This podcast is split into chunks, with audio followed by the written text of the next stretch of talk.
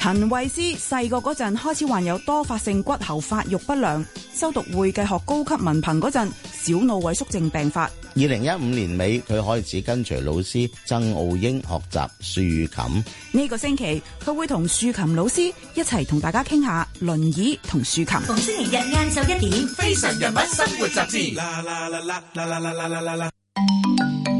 喂，胡世杰，我哋行山咯，好喎，咁好雅興嘅你，係啊，接觸多啲大自然啊嘛。係咪行山就可以接觸多啲大自然呢？而都市人嘅生活又點樣可以貼近自然？我就揾嚟自然脈絡同埋野外動向嘅代表詳細探討下㗎。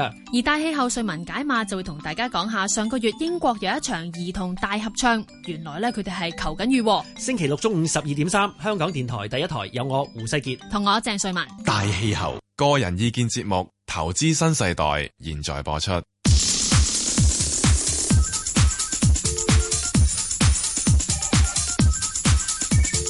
石鏡泉鄺民彬與你進入投資新世代，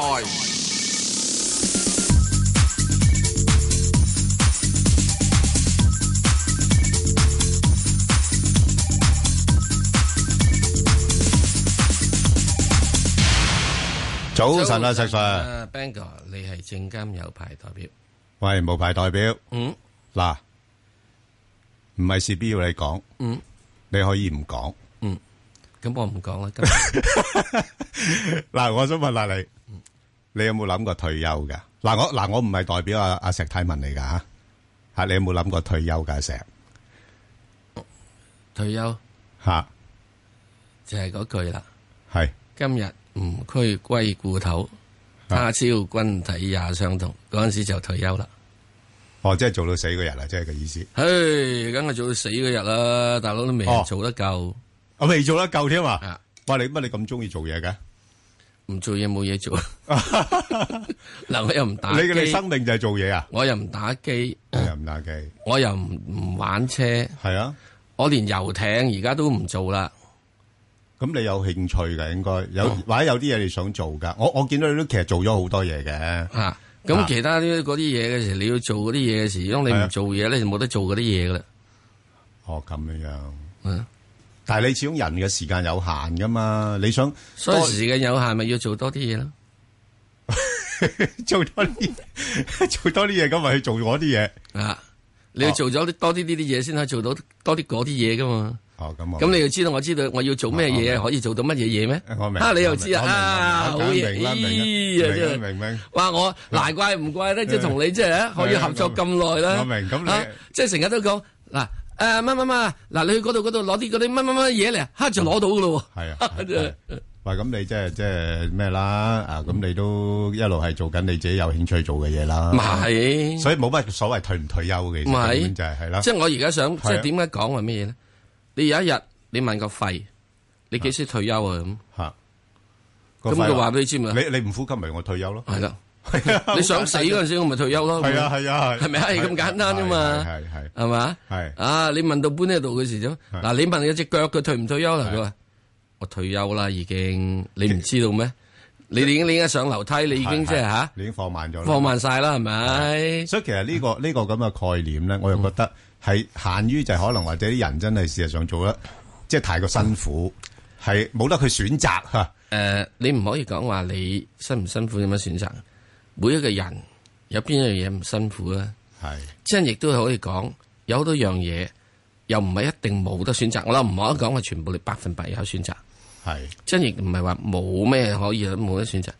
有啲嘢叫苦中作樂啊嘛，睇下你點轉念嘅睇你啫。轉唔轉念啊嘛，係咪係啊啱冇乜所謂啱㗎，啱都係係咪啊都係都係你都睇係你點轉念。係咁你而家你覺得佢咁，嗯你會有陣時都覺得哎呀，我做洗碗工，我好咩嘢？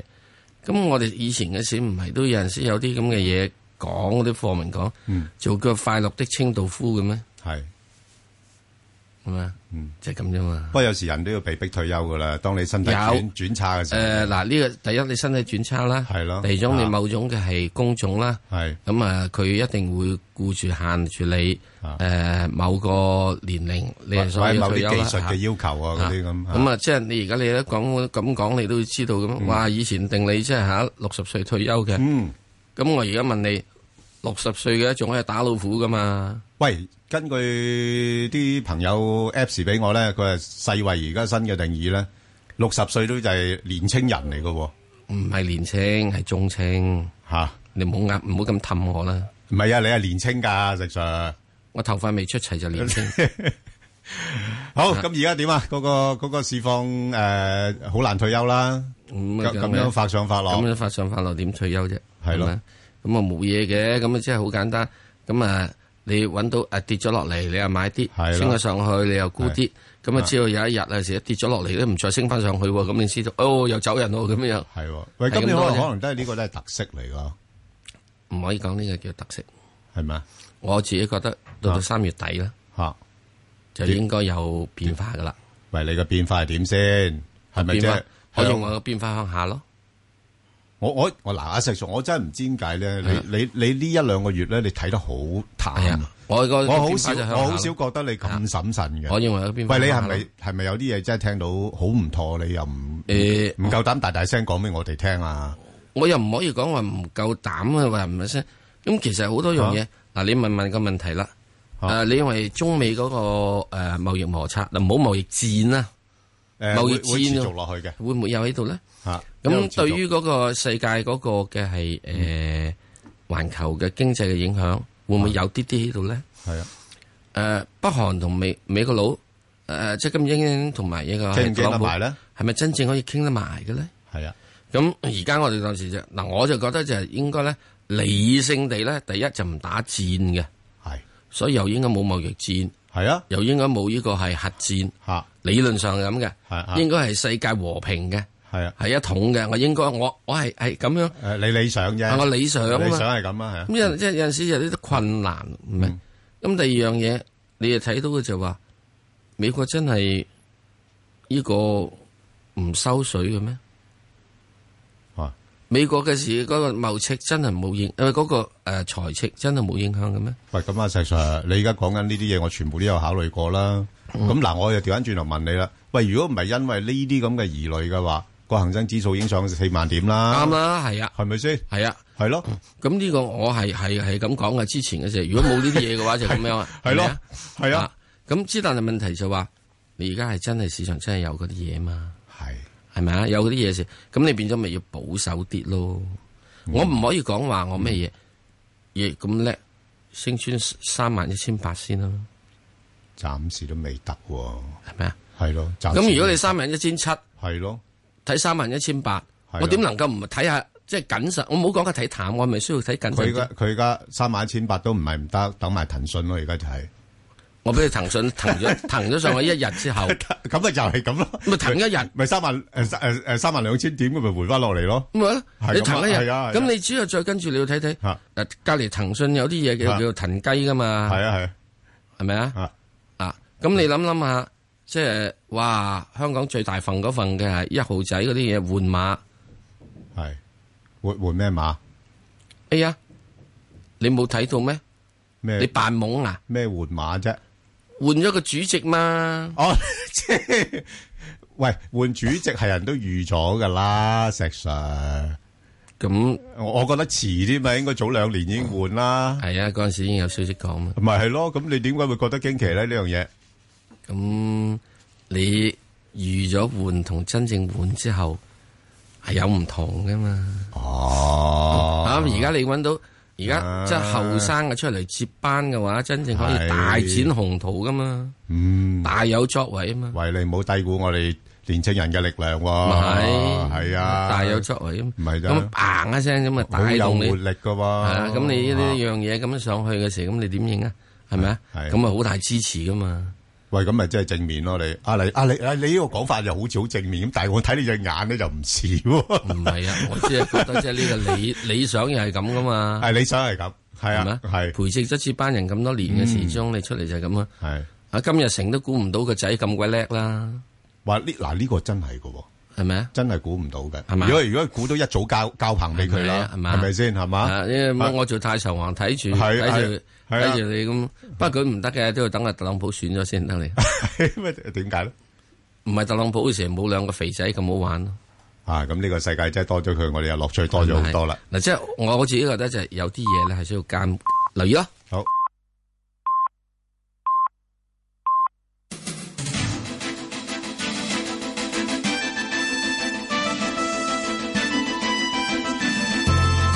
香港電台新聞報道，早上九點半，由張萬健報道新聞。教育局局長楊潤雄話，當局會監察復考小三全港性系統評估 TSA 後嘅發展，了解係咪能夠達到應有目標，同埋係咪繼續有操練後果。局方計劃喺評估之後，向家長等持份者發問卷，詢問學校係咪有操練嘅情況。楊潤雄出席本台節目時話。喺全港每間小學抽百分之十學生參與評估嘅做法，局方可以取得全港數據，學校亦可以自願選擇全級參與 TSA。佢希望校方諮詢包括校董會、家長同教師代表意見，從而向考評局索取評估報告，但係有關報告唔會提交教育局。楊潤雄話：局方會要求抽中嘅學校參與評估，但如果有家長唔想學生參與評估，學校會有既定制度處理，學生唔會有懲罰。當選香港島立法會議員嘅區諾軒喺一個電台節目中形容今次選舉如履薄冰，因為得票只係多建制派對手大約一萬票，成績唔算好。未來會加強基層工作。當選新界東議席嘅新民主同盟范國威喺同一電台節目中形容今次政府取消議員資格事件嘅公投，表示勝利係整個民主派嘅努力。建築、測量、都市規劃及園境界嘅當選人謝偉銓話：部分房屋土地工程嘅進度慢，業界可以同政府研究協助加快進度。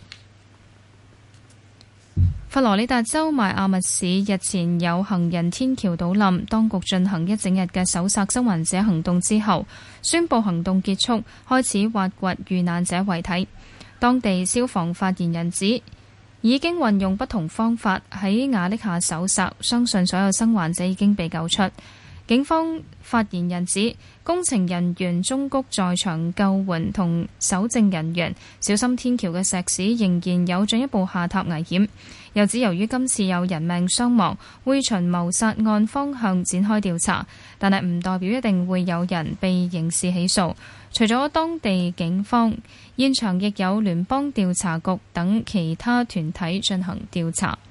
今次事故倒冧嘅全新興建天橋，原本用嚟俾佛羅里達州國際大學學生橫過一條有八線行車線嘅有八條行車線嘅馬路。早前有學生喺路面橫過馬路時被車撞死，大學於是落實興建天橋。美國總統特朗普喺當地星期五挨晚簽署台灣旅行法。美國嘅台灣旅行法列明，鼓勵美台之間所有層級互訪，包括官員互訪。華府較早前重申，美國對台政策並冇改變。喺北京，外交部曾經表示，台灣旅行法嚴重違反一個中國原則同中美三個聯合公佈嘅規定，中方強烈不滿同埋堅決反對。天氣方面，本港今日大致多雲，有一兩陣微雨，天氣較涼。日間最高氣溫大約二十一度，吹清勁偏東風，離岸及高地吹強風。展望未來一兩日，部分時間有陽光。下星期二有雷雨，氣溫顯著下降。強烈季候風信號生效。而家氣溫十九度，相對濕度百分之八十六。香港電台新聞簡報完畢。交通消息直擊報道。小瑩呢，首先講翻啲隧道嘅情況。紅隧港島入口告士打道東行過海，龍尾去到灣仔運動場；堅拿道天橋過海同埋慢線落灣仔呢，都係暫時正常。紅隧嘅九龍入口嗰邊呢，公主道過海，龍尾去到愛民村；漆咸道北過海呢，係暫時正常。加士居道過海呢，多車啲，排到過去渡船街天橋近果欄。將軍澳隧道將軍澳入口呢都係多車㗎，而家龍尾排到過去電話機樓。跟住呢，提翻你一啲清明節嘅封路安排啦。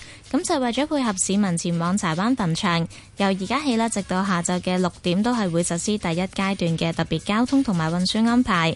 咁車輛呢係可以繼續由連城道左轉入去歌連臣角道前往華人永遠墳場。咁但係啦，喺有需要嘅時候啦，警方都係會考慮實施特第二階段嘅道路封閉㗎。咁預計啦，受影響嘅地區一帶啦，交通都係會比較擠塞。駕車人士請你盡量避免揸車前往受影響嘅地區。咁另外，另外啦，市民亦都請你盡量使用公共交通工具。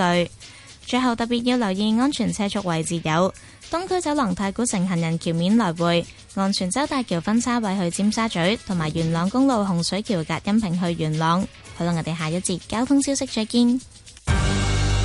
以市民心為心，以天下事為事。 FM 九二六，香港電台第一台，你嘅新聞時事知識台。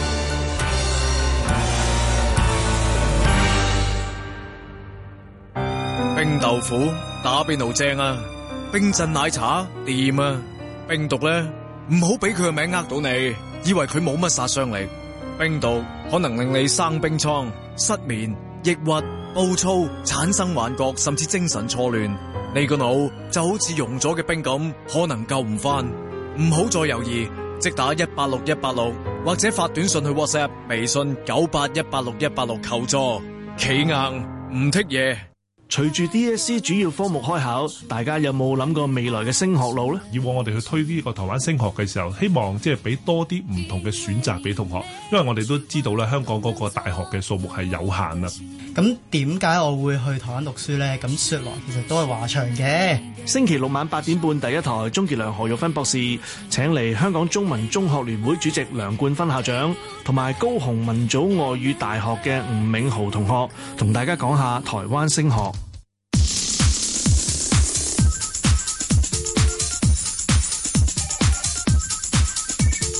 石鏡泉鄺民彬與你進入投資新世代。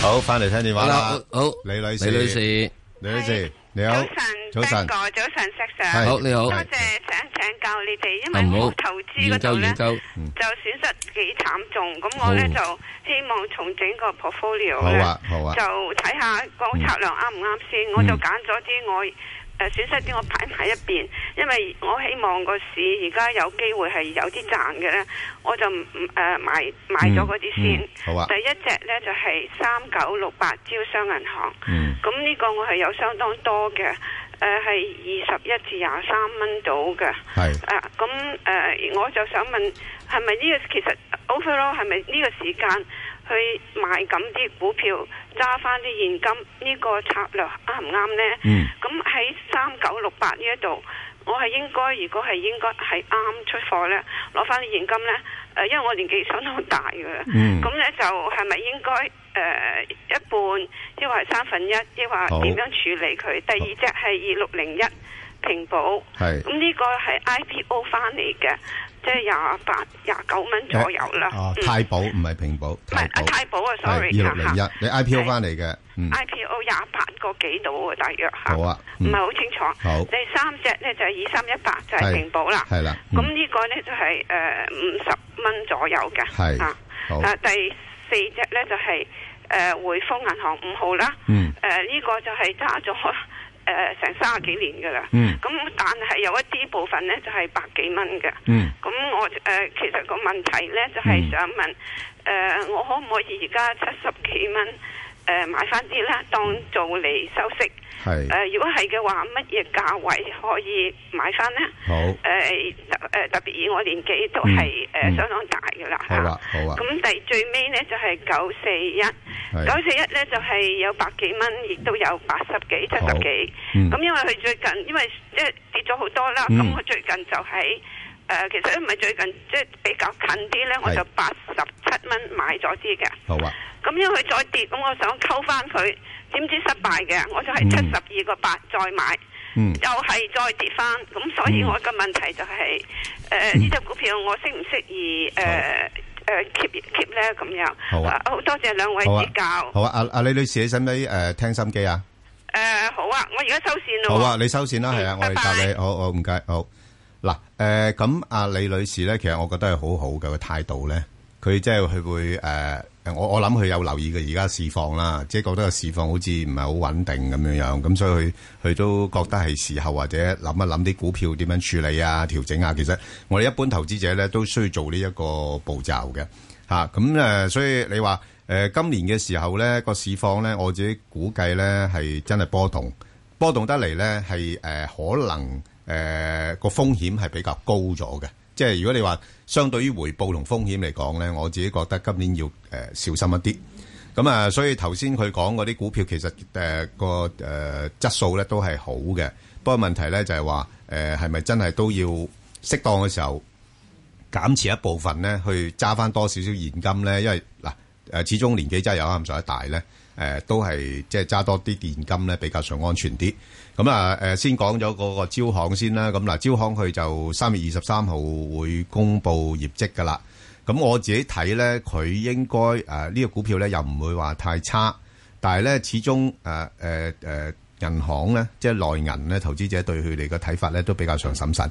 咁佢又唔會話升得太多嘅。咁所以如果嗱佢、有機會咧，誒、第一注如果係升翻上去誒、呃大概三十六蚊度咧，咁我覺得可以考慮沽一部分，就套翻啲現金先嘅。咁如果再下一注再升到去四十蚊嘅時候咧，又再減多少少啊！即係個策略可可以係咁樣樣咯嚇。咁、但係你話，唉、如果唔係誒就咁揸住咧，我又唔覺得佢話係特別大風險啊！呢、個股票。咁另外一隻咧就係呢個太保咧，誒、亦都係誒咁嘅情況啦。誒、佢暫時咧都係一個幅度裏邊上落嘅情況多啲，就介乎喺翻誒三十六蚊啊，至到誒四十二蚊啊咁上下呢啲位啦。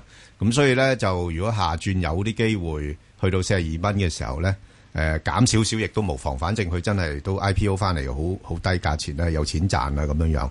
咁誒、呃可以趁高位咧係誒多留翻多少少現金咧。咁我覺得今年呢個環境咧，其實誒唔、會話即係大家唔肯沽貨，唔肯誒套現嘅，就係驚住個市會升得好多，咁自己好似好蝕底咁啫嘛，係咪？咁但係我覺得今年呢個情況咧就唔應該唔會話係誒誒一個好明顯嘅咁嘅誒趨勢咯。阿石 Sir 或者答埋其他幾隻啦，平保點睇咧？嗱，誒、我會覺得有樣幾樣嘢嘅，佢呢一手貨入邊呢，係兩隻銀行、兩隻保險，嗯係咁即是話金融嘅偏重係大嘅，嗯，咁喺呢點入邊嚟講，作為做一個嘅係誒年紀老大嘅人，我哋又覺得嚟緊嘅時之中呢，嗯可能嗰個金融市場多啲風險波動嘅呢，係，咁你就啱啱起正嘅颱風中心啦，啊係啊，所以咪就係叫佢趁高位減咁啲所以我就覺得呢，就應該要趁高位去減減嘅。嗯咁就誒、呃、銀行嗰方面嚟講，我覺得你揸嗰兩隻誒、呃都係有誒、呃目前係喺唔好講佢嗰個嘅係業績嘅問題，Ừ. 嗯喺走勢上嗯係有走調整嘅走勢嘅，係仲係處於一個調整走嗯勢。咁、如果誒、呃我會認為咧就會係誒。呃招行啊、乜成啊呢啲咁樣咧，即係銀行股咧，暫時呢個期間入邊咧，嗱當然啦，我係即係炒味重啲嘅，係嚇。咁啊，如果係誒、呃女士佢覺得咧，即係唔想咁出出入入嘅話咧，都認為我覺得係減持一半，嗯，係冇問題，嗯。咁你可以將兩邊都各自減持咗一半啦，咁樣樣。嗯咁誒、呃保險股方面咧，我會覺得要留意一樣嘢嘅改變。國內嘅保險股咧，現在而家同銀行咧係合併嘅，嗯因為誒誒保監啊嘛，保監同銀監啦合併啦，哦合併咗嘅。係啊，點解要合併咧？誒加強監管咯，唔止係呢樣嘢，係係個利潤係需要咧平均一啲啊，因為過往嗰幾年咧，保險係可以做到銀行嘅嘢，而銀行做唔到保險嘅嘢，係咁所以咧，保險咧喺呢方面咧賺嘅錢係多咗嘅，即係要讓利啦喎。係 啦，係讓啲利俾佢今次讓利咧，係保險要讓俾銀行。哦，咁你睇到銀行個表現都冇保險股咁咁升得咁好嘛？緊要啦保險股要讓利俾銀行，係咯。銀行開始要做翻好多樣嘢咧，又唔准做這種咩這種貸那種貸，係唔准當即係總之你唔可以有咗所以類似銀行嘅 function 啦。係呢個亦都係今次嘅時喺中國入邊咧，點解佢會揾到到要將呢個兩之前我哋講話一行三會合併噶嘛，係而家而家而家只係出現咗就係一行係兩會啊嘛。唔嗯係三會啊嘛，以前咪將證監啊都立埋嚟噶嘛，唔會嘅，證監唔會立埋嚟噶，因為證監係另外另有任務噶，係即係呢個咧就保險同埋銀行咧太多銀紙上嘅交割，係同埋太多交叉嘢，交叉嘢，所以佢係就一差咗。咁以前咧就係你啲保險咧就差咗上嚟，嗯係 就係咁而家就差要咗隻腳差翻你落落去去係啊咯，係咪啊？咁所以我覺得國內嘅保險股嚟緊，即係會喺二零一九年。嗯。公布嘅二零一八年，唔係話二零一八公布二零一七，啊二零一八公布二零一七嘅業績一定好嘅喎。如果唔係，佢唔會升上嚟啦。即係二零一九年公布二零一八年開始，今年而家叉住你嗰陣時咧，嗯啊就慢慢浮現出嚟，開始就見真章啦。嗯所以如果你若我會認為咧，若然有啲嘅咧，你而家有兩隻國內保險股咧，我另外你轉一轉去一隻咧，就係、誒、外邊嘅保險股。哦，咁好明顯，梗係友邦啦。係啊，係都可以嘅都可以嗯係咪啊？即係咁樣樣。咁你一隻腳喺入邊，一隻腳喺入內邊係，嗯咁就會比較好一啲。特別你如果要係一個誒長線嘅，咁九四一咧係痛苦嘅。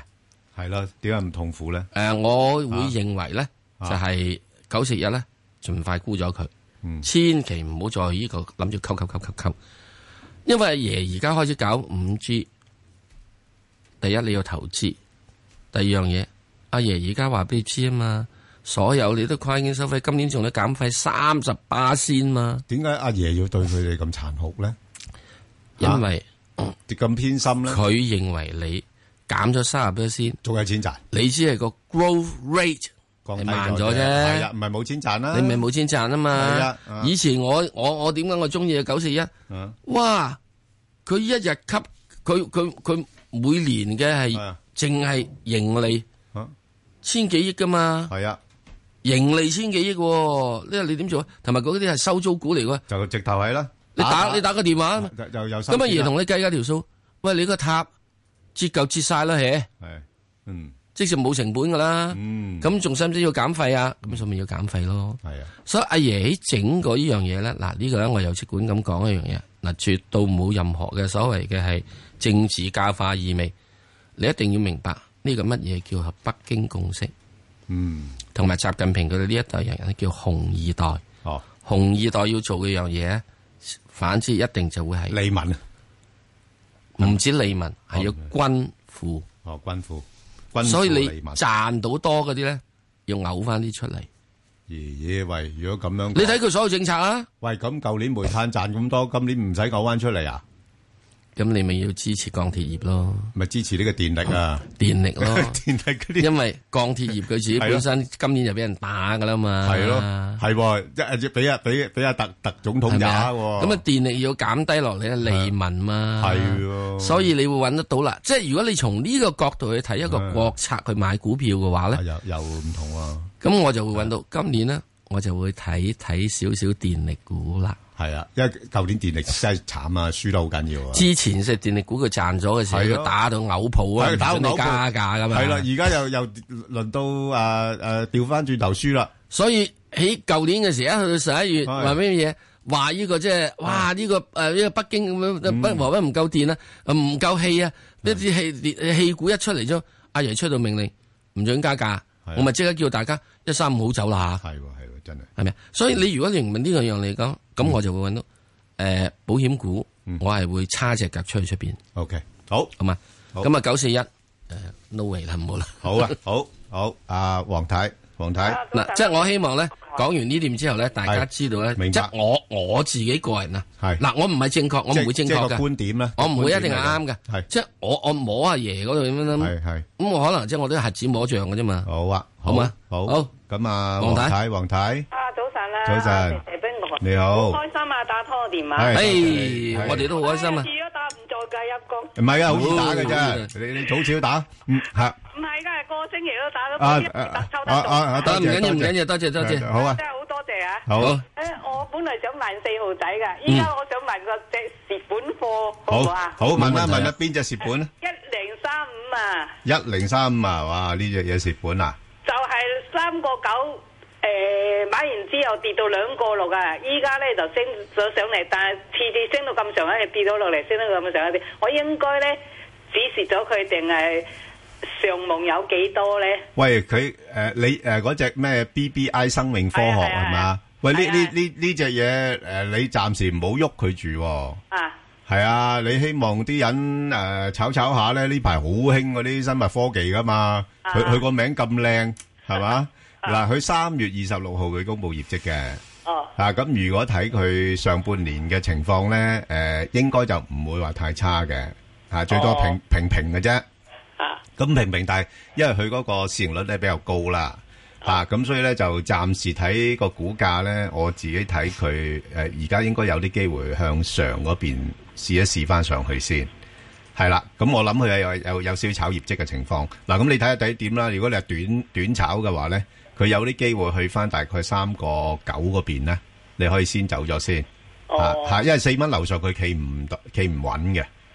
係啦，咁你三個九走咗佢咧，你落翻嚟啦，咁落翻嚟誒大概大概三個二咁，你又諗翻佢咁又得。不過呢個股票個波幅都比較大嘅，係咯係咯，好好跌到兩個六係啊啊！我唔知幾係辛啊。苦不不過你你就今年咧就好彩啦，因為咧今年時興咧就炒啲誒生物科技股啊，係啊，咁誒有啲人真係唔係話真係咁認真去研究噶嘛。咁咁況且呢間公司其實佢都一路都有誒有賺錢嘅。哦，係啦係啦，咁所以我我嗱，如果我係你嘅話咧，我就幾大都搏一搏佢，因為今年佢係潮流啊嘛，哦，係啦，咁樣好嘛？好 o k 拜拜好唔拜拜使，好好好，阿黃太係黃 太，早晨，石石 Ben 早晨哥好早晨唔好意思麻煩你哋。係我咧冇麻煩，你唔俾麻煩我哋，我哋冇得撈噶。唔係石 Sir 被逼退休噶啦會咁咪 ờ, 我想問六號電能，嗯我就六十七蚊買嘅，哎呀琴日你咧我就錯過機會你放。琴日真係應應該要真係人人哋晾住俾你走唔嘅，緊要，都係兩蚊到嘅啫。我我應該要走咗去啊！唉，我我即係琴日冇貨啫，如果有貨我真係差四蚊之前我就掟佢啊，真係。係啊，哦，咁點啊而啊家？因因為我我我原本我估佢咧，大家都係炒派特別股息咧，佢應該有啲條件上翻去七十三、七十四嘅。係係啦，佢真係真係一路炒到上七十三、七十四。咁我就我都講過，我話如果係咁嘅情況，我就寧願唔要嗰個息噶啦，我都會走噶啦。我哋舊上個禮拜好似講過啦，係啦，就係咁啦，就啊我係哋講過啦嘛，係啊，我哋講過啦嘛，講過嘅時我哋最注重一樣嘢講啊嘛，仲有就係佢會派個電能，唔會派隻二一五噶嘛。所以所以佢啊真係好好啊，已經係推到嗰個價嚇。係嚇咁，所以我話呢啲咁嘅益街坊價冇問題嘅。嗯嗱，現在嚟講咧，你唔需要咁快擔心住，因為去到而家呢個大家知道街坊價咧係啊喺上面嗰度咧走唔到咗，嚟到呢度咧又會為一個咧就係再走人哋會認為會有啲蝕底價。係啊所以我咁覺得佢就暫時就應該會起點啦，就即係應該六十八蚊度咧就一頂住嘅。咁你唔係六十八蚊嗰個買啊嘛，你係低少少啊嘛，六啊七唔係咯，咪低低少少有一蚊雞啊嘛。係我幫佢就睇佢個蚊雞，因為點解咧？佢而家仲有個息口晾住啊嘛，有有有係咪啊？所以你有啲人好唔需要息啊，你仲有等人人好嗯好息息嘅所以你而家要套息嘅話，你就唔好理佢。即係總之啊，你啊，我就會覺得有樣嘢啦。我頂籠咧，琴日最高去七十三個九，係啊係啊，我頂籠我話俾你點樣咧？見七啊二個半我就走啦。係啊，嗱，你你誒阿石 Sir 都講啱嘅，因為嗱，係佢佢而家佢仲未除淨啊嘛，係咪咁有啲人咧都好識嗰啲咧，誒又又冇睇翻個案記錄咧，原來你賺咗佢息之後，跟住要輸翻俾佢噶啦，有啲人唔知噶嘛，嚇咁佢咧可能或者啲好識嗰啲就會喺佢除淨之前買佢上去嘅，係係啦，咁所以你就誒睇下有冇機會咧，就係好似石 Sir 講，我我諗今轉佢真係難去翻七十三個九嗰啲位噶啦，誒如果有機會七十二個零七十三啊，咧，要睇一樣嘢係誒今誒呢二十號係如果聯邦儲備局話我三月唔加息咧，佢就即刻湧咗上去。哦，咁誒咁啊，九成幾加啦而家，係咪啊？係啊，利率咁所以我覺期貨得顯示你咧就九成幾即係啦應該點咧，就係要睇睇嗱，即係嗯一共咁啦吓，橫掂都仲有一蚊雞賺嘅話，咁就睇住去到喺禮拜一個禮拜三開會啊嘛，係咁最遲咧就喺禮拜喺你禮拜三開工，我哋禮拜四上晝我哋先公佈噶嘛，所以你又可以喺禮拜二到睇佢湧唔湧上去，係啊有冇機會湧上係去咪啊？係啊咁啊禮拜三嘅話，你最主要嘅就要喺啲咩？喺中午之前，嗯就睇佢湧唔上，因為變咗咧。而家佢真係開完會之後，佢哋有消息嘅話，佢哋已經即係嗰邊美國佬已經要做嘢噶啦嘛，係嘛？咁你喺呢個即係嗰度一睇睇嗯佢。啊，睇唔睇得到？不過呢呢呢段時間都唔使太擔心嘅，唔使太擔心啦因為有個息息喺有個息晾住度頂俾你住頂住個價，好嘛？係啊，不過就唔會再試好高噶啦，係啊係啊，OK，係啊係啊好啦唔，該好好好，多謝你，好好，拜拜，嗯，阿李女士係，誒，早晨 b a n g o 你好誒，Sir Sir，係誒，我你想問咧 b a n g o 你頭先你話個市咧響到三萬二度，係咪會調翻落嚟㗎？誒，我我自己覺得係咯，哦，咁啊誒，仲有，我想問咧，嗰隻一七零五好慘啊！點解咧？我 IPO 翻嚟咧，我一開始走咗啊！咁而家哦我想問咧，點樣可以報仇？誒買誒博佢反彈翻，誒我要買翻佢啊！誒我得咗兩萬蚊。哦，你好叻啦已經，因為咧誒呢個股票嗱呢啲唔敢講嘅，因為咧係純粹供求啦。啊吓咁、所以禮拜五嗰日咧就回得多少少啦，因為升得太多啦。啊吓咁誒，其實誒誒、你呢啲股票咧真係純粹炒作嘅啫喎，而家炒供求嘅啫喎。嗯吓冇冇翻落嚟啊冇基本因素講噶啦，而家吓即係五六十倍嘅市盈率嘅公司，我梗係唔會建議人買啦，係咪？Ờ. 吓咁、但係如果你話哦，誒、佢好多誒、成交、喎，佢即係因為佢轉手率好高嘅，即係代表啲人咧係炒上炒落嘅啫，係啦。所所以你自己做決定啦。我呢呢啲我真係唔識得建議啊，係啊。阿阿阿阿石 Sir 好叻㗎，佢上次睇只希馬，佢話九蚊買，佢真係去到九蚊反彈。石 Sir 嗯呢呢只你覺得點樣睇啊？唔買，唔買啊！誒點解會有一樣嘢睇咧？係第一，你呢個係做一個係飲品，做一個飲品。呢啲飲品咧，同同同埋佢係代理啫。佢 marketing 係好嘅，marketing 好嘅，係啦係啦咁只能你冇一個嘅係技術嘅含量啊嘛。我哋現在講親好多樣嘢，我哋睇唔睇佢正話，即係嗰只嗰只係呢個係一零三五，我哋都認為佢有啲咧睇咧，係因為佢有 BBI 嘅生命科技，嗯即係現在咧嚟緊呢二零一八年咧，二零一八年啊，我估計啊係好多炒啲生不生物嘅，係啊會㗎，啊生仔生女都有得炒㗎，係啊生化嗰啲，啊係啊啊即係咁樣樣，咁特別如果有癌嗰啲嘢有得炒嘅，嗯，如果你問你，如果你呢個飲品可以防癌咧，我就有得炒啦。嗯，真似乎唔係啊嘛。嗯，所以我覺得咧，若然佢如果佢係上市，仲係已經去到係兩個幾銀錢上市，而家你喺去到嗰個位度咁高，我覺得係高咗嘅。係啊。咁誒、呃你唔需要擔心，你已經賺咗錢，嗯，知足，你慢慢等佢，等佢一個月啦。我睇住死唔死，兩蚊啊，兩蚊買唔買得啊？三蚊啊？兩蚊冇問題喎，買得喎。咁三蚊兩咧？三蚊都買得喎，冇問題，走㗎。冇問題喎。因為點解咧冇問題？啊佢始終仲係一個潮流。嗱，之但係咧，你一定會諗住嗱，我問我講幾樣食品俾你，葡撻，呃誒乜乜沙沙，誒再跟住雪芳蛋糕，嗯哼，而家去晒邊啦？嗯，好多食品係一個潮流嚟㗎，記住係啦，好唔好啊嘛？好啊好嘅，得好，阿楊女士係楊女士，係楊女士係你好，係係早晨兩位，早晨係係我想問佢一三六八嘅，係係係特步，係咁就誒四個一入嘅，哦，四個一咁我想問下有冇上網空間咁啫？我聽電話唔該，好啊，好，咁啊，上網空間啊，石 Sir 點睇啊？四嘅一日，嗯，誒、呃我會覺得短期喺一日之內上網空間冇乜， 即係喺禮拜一翻嚟啊，佢、會有機會會落翻去大致上係三個九度。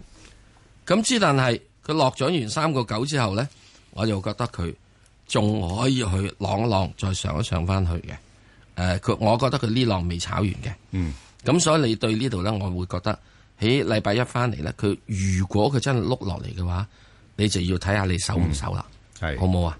啊，我會覺得佢可能喺禮拜一碌碌翻落去，可能去到三個九添嘅，嗯，就係咁啦。咁你就需要就係有啲定力喺度。嗯，誒、我又覺得佢未完嘅呢、個升浪，因為始終就係市盈率十七倍，誒、大約五厘幾息，嗯，誒、佢今年派咗特別股息，嗯 係啱，咁、所以咪又係浪住喺度係啦咯係啦，又係浪住喺度咯啊啊，係嘛？咁晾住呢度嘅時鐘，咁啊你係即係可以有，之能你有啲上翻上少少，你應該要走嘅，因為佢呢個晾住嘅息五厘幾咧，係特別股息嚟嘅。好，仲有一樣嘢啦，派特別股息咧，係又要按照國家政策嘅。係啊，國家政策要求你哋派息嘅。係啊，哦，好啊，咁啊要留意啦。好。馬德里市長對事件表示非常遺憾，承諾徹查真相。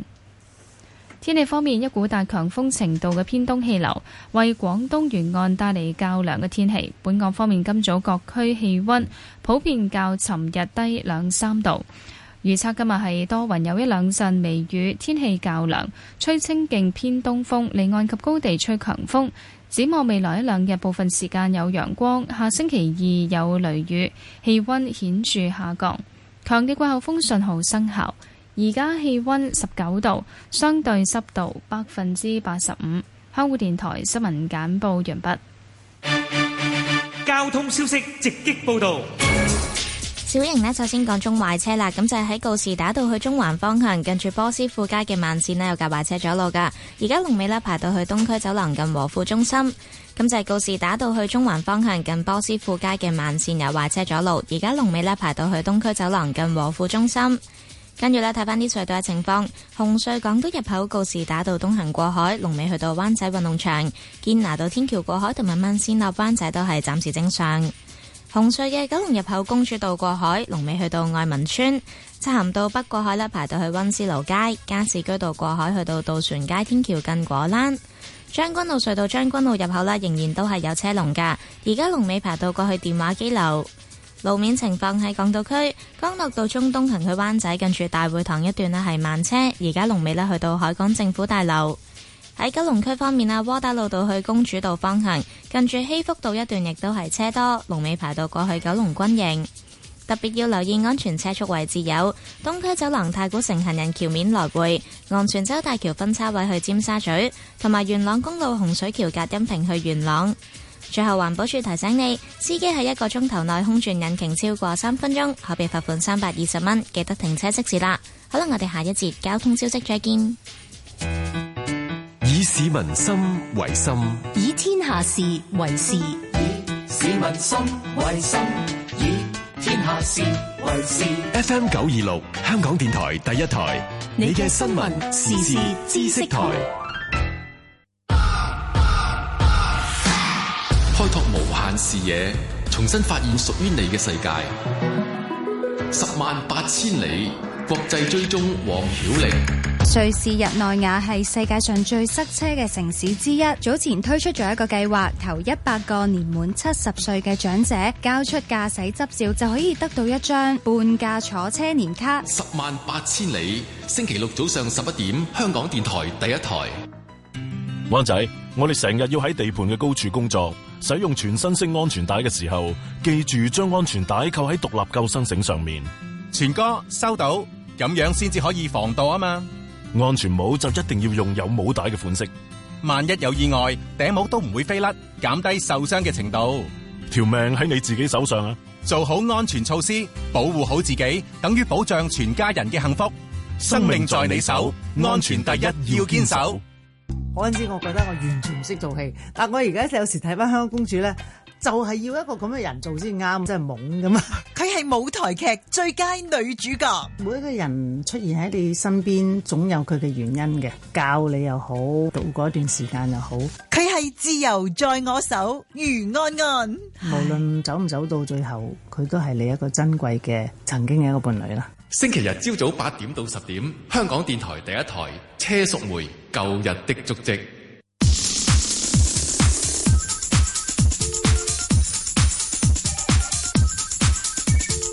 石鏡泉鄺民彬與你進入投資新世代。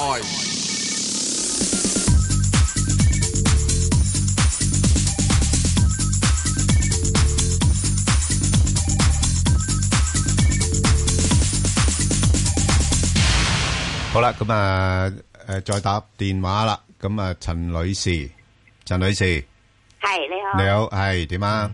早晨啊，Ben 早晨哥，我想問嗰隻一三一零香港寬頻，咁我咧就九個六毫九入嘅，咁就誒舊年唔係應該係今年一月收咗一次息。 OK 咁但係我想問佢個前景咧，可唔可以繼續持有定係點？因為我覺得買咗咁耐，佢成日好即係上上落落都唔係咯。好悶嘅，係啊，一一一因為點解咧？悶嘅原因因為咧，佢已經好叻噶啦，即係以佢咁嘅誒表現咧，而有咁嘅估值咧，我覺得係已經算偏高噶啦。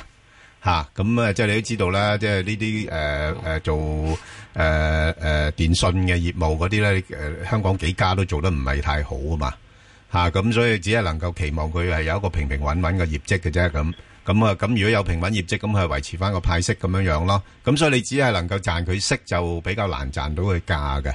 咁再況且咧，加上咧佢都好多嗰啲誒基金咧誒揸住佢嚇，即係變咗咧咁多基金揸住嘅話咧，又唔係話太多人咁炒咯嚇。咁、所以佢有時悶得嚟咧，佢誒、呃譬如話誒公佈業績之前，咁可能大家又又誒揾啲藉口啦，咁可能佢又會炒一炒上去。咁但係誒、呃如果呢段時間冇乜消息咧，佢佢又橫行咁樣樣，咁就幾悶下嘅。咁所以我如果我係你嘅話咧。下次佢有啲機會咧上翻去，我諗挨近翻九個八十蚊嗰邊咧，咁你就走咗佢咯， O K，好，我都係諗咁樣諗嘅啫。係嘛？係啊，我係都係咁樣諗。不過想睇係下啊佢個前景係會啊唔會成日會誒落翻去啊？又唔會再上啊？係誒要等嘅個情況。佢佢又唔落得好多嘅，因為因為有 有有有有啲人喺度睇住下噶 嘛， O K，好。你明唔明我意思啊？嚇，明所以明明係 OK，好好，多謝你，好 OK，唔使，拜拜，好好啊，咁啊，我哋再聽電話啦，陳小姐，誒你好你好啊，係陳小誒姐嗯我係想問八五七中石油㗎，係咁我大概喺五個半至五個六毫嗯，買咗嘅，咁但係我聽到係咩沙特阿美大約都唔或者延遲上市啦，又或者係誒、嗯呃內地阿爺要佢減價咁樣啦哦，哦，咁、就想問下個前景啦，我需唔需要止蝕咯咁樣？哇，陳小姐，我我真係讚下你啦，你你都留意間公司嗰啲影響佢嗰啲因素喎。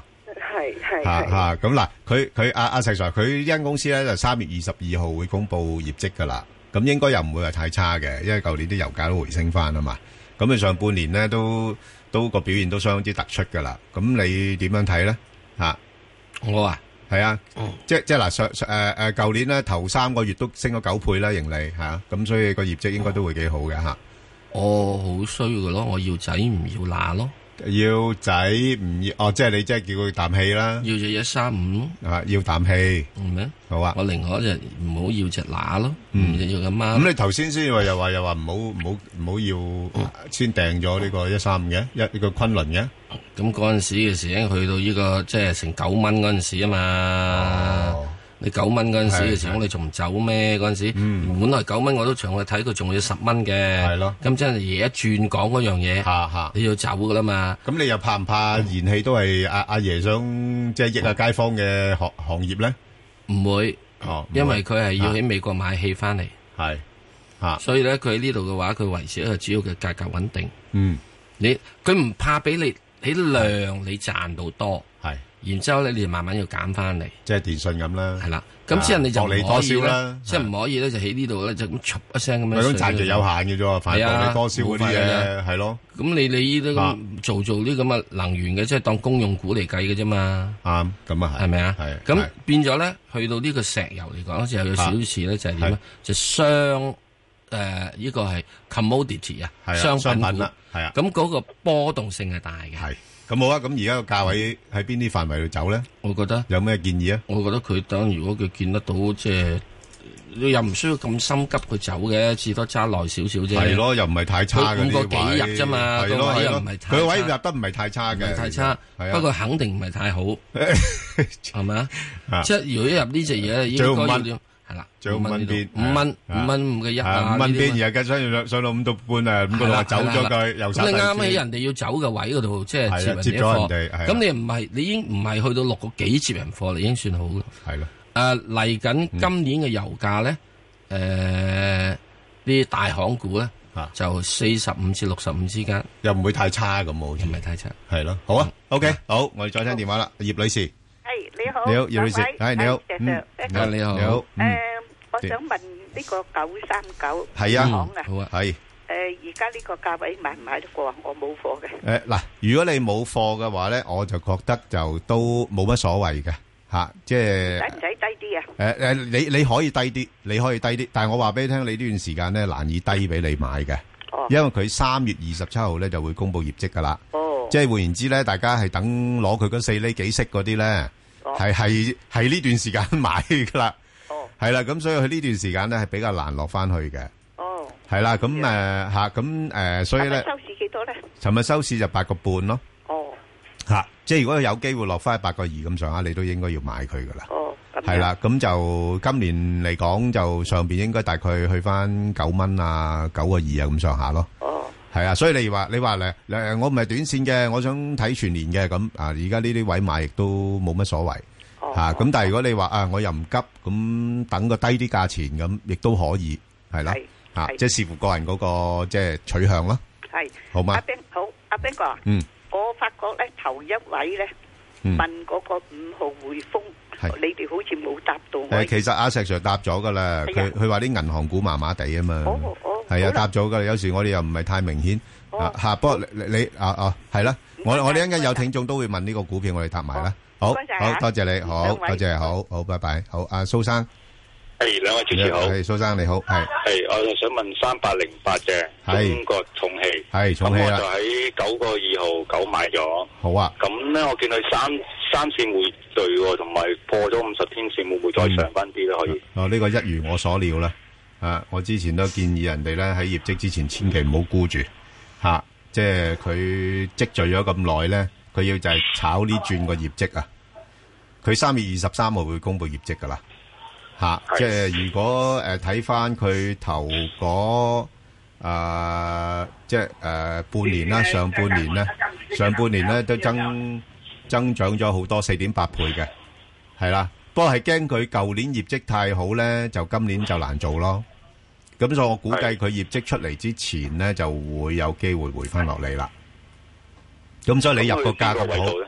我諗佢有機會去翻大概十個半至十個八咁上下咯。哦係係啊，十一蚊就難啲噶啦。吓，十一蚊樓上就就算係破一破都會回翻轉頭噶。係啦，咁所以你呢段時間你睇住個日子最緊要。三月二十三號，如果呢段诶日子咧係诶即係個市況唔係話太差嘅話咧，我估計佢一路一路會夾上去嘅。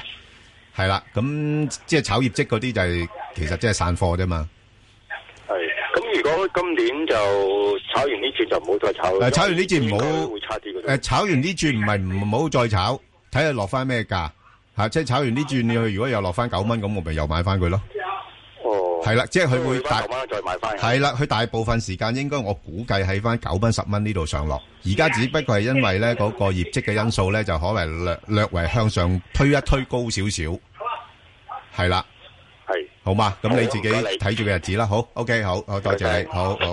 阿阿嚴生，嚴生好，啊，兩位主持，你好，係你好。我想啱啱都聽緊你嘅電台咧，係啊有個聽眾都講緊石油嘅，我想問一三五啊，昆崙啊嘛。係，我想問下石 Sir 有冇揸住呢只股票啫？冇冇啊，冇噶，冇噶，石 Sir 佢嗰啲好，佢反應好快噶，細息唔對就即走噶啦。咁我都冇貨啊，我想問係咩價位可以買呢只股票咧？係啊，點啊，石 Sir？幾咩？唔係，我我應該問下石 Sir 咩價位可以吸引到你買翻佢咧？誒，呃大致上起七蚊到啦，不過而家你而家七個一度咧，都可以有得諗嘅。係啊不過咧就係上面咧，今時嚟講嘅時間咧，佢漲只去到第七個半到嘅啫，我覺得。咁佢仲要，如果你真正要俾我嘅睇嘅咧，我就會需要係睇多大致上一個月之後，一個月之後希望佢仲會低少少位，然之後嗰陣時做，先至會有另一次嘅係轉上去嘅。因為你我就比較服應起呢隻嘢，三興四和五窮六住七翻身。